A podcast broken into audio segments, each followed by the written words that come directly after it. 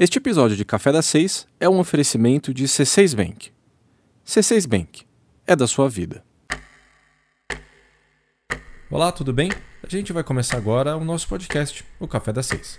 E eu vou te contar o que de mais importante aconteceu no dia de hoje, dia 19 de junho.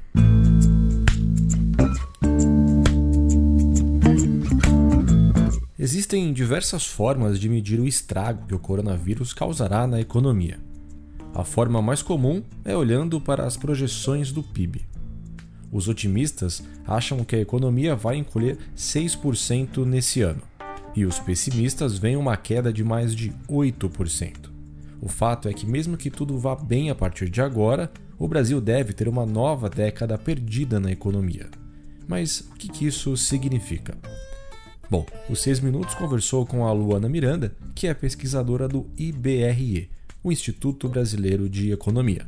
Ela explicou para a gente que alguns indicadores, como a atividade econômica e o consumo das famílias, vão voltar para o mesmo nível de 2010.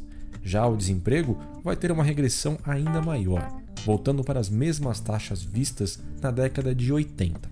É como se o Brasil tivesse entrado em uma máquina do tempo e como se toda a riqueza acumulada nos últimos anos fosse perdida. O consumo menor vai ser causado por uma queda nos rendimentos das famílias. Ainda de acordo com o IBRE, a massa salarial vai cair 11% nesse ano. E o quadro só não é pior por causa do pagamento do auxílio emergencial e também do Bolsa Família. Com menos dinheiro no bolso, a tendência é que as famílias se endividem mais. De acordo com os dados divulgados hoje pela Confederação Nacional do Comércio, a inadimplência chegou a um recorde histórico duas em cada três famílias têm conta em atraso. E olha só, a crise econômica causada pelo coronavírus tem de ser maior ainda que a recessão que o Brasil viveu entre 2014 e 2016. A diferença é que agora, além de vir mais rapidamente, ela pode ser ainda mais profunda. Se os pessimistas estiverem certos e se o tombo do PIB for maior do que 8%, teremos então a pior crise econômica da história maior até do que a que tivemos nas décadas de 80 e 90, na época da hiperinflação e do sequestro das contas de poupança. E é fato que o coronavírus levará a economia brasileira à lona. O estrago provocado pela pandemia sobre o PIB vem sendo sentido por boa parte da população, com perda de empregos e também com a redução de renda. Mas o curioso é que, exatamente pelo tamanho da crise que estamos atravessando, vem crescendo e muito a quantidade de cédulas e moedas em circulação no país. A causa desse fenômeno é justamente a crise que vivemos. Eu vou explicar. Dados do Banco Central mostram que há quase 328 bilhões de reais em dinheiro físico circulando no Brasil. Antes da pandemia começar a fazer o estrago em 16 de março, esse valor era de 254 bilhões de reais. Ou seja, de lá para cá, cerca de 74 bilhões de reais a mais em cédulas e moedas passaram a ser trocados por aí.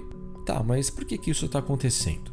Bom, o fenômeno do aumento das cédulas está ligado ao pagamento do auxílio emergencial. Dados do governo ajudam a entender um pouco mais esse fenômeno. 70% dos beneficiários de programas sociais não possuem conta bancária e acabam sacando esse dinheiro no caixa eletrônico ou então em lotéricas. Boa parte dos trabalhadores que receberam os 600 reais do governo também está no grupo dos desbancarizados. Além disso, o fechamento do comércio reduziu as vendas e fez com que uma parte do dinheiro que normalmente seria gasto em serviços e lojas não fizesse o caminho de volta aos bancos. Por fim, com medo das consequências da crise, muitas pessoas e empresas estão optando por manter uma reserva de emergência em espécie.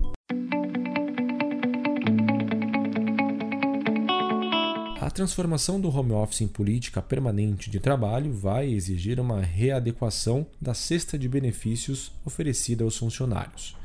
Mas, por enquanto, são poucas as mudanças realizadas pelas empresas. Um exemplo deles é a substituição do Vale Transporte por um auxílio de pagamento de internet de casa. No entanto, especialistas em recursos humanos apostam em mudanças mais profundas no futuro como uma adoção maior dos benefícios flexíveis. E como que isso funciona? Os chamados planos flexíveis permitem que o funcionário decida quanto vai gastar com cada benefício de acordo com as suas necessidades. Se a pessoa não tem carro, por exemplo, não precisa de vale combustíveis.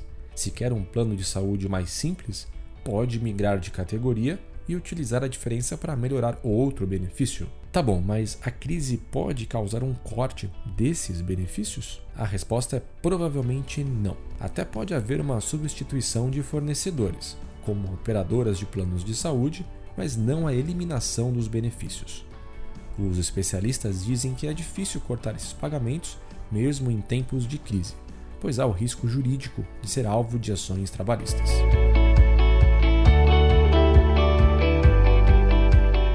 Bem, então esses foram os principais destaques de hoje. Para mais notícias, acesse o nosso site 6minutos.com.br e tenham todos um ótimo final de semana.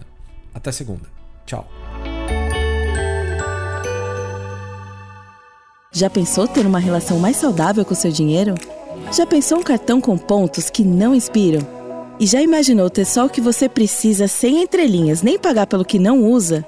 Já pensou se tivesse um banco que fosse exatamente do jeito que você quer? A gente pensou. Chegou o C6 Bank, o banco que quer fazer parte da sua vida sem tomar conta dela. Baixe o app e abra seu banco.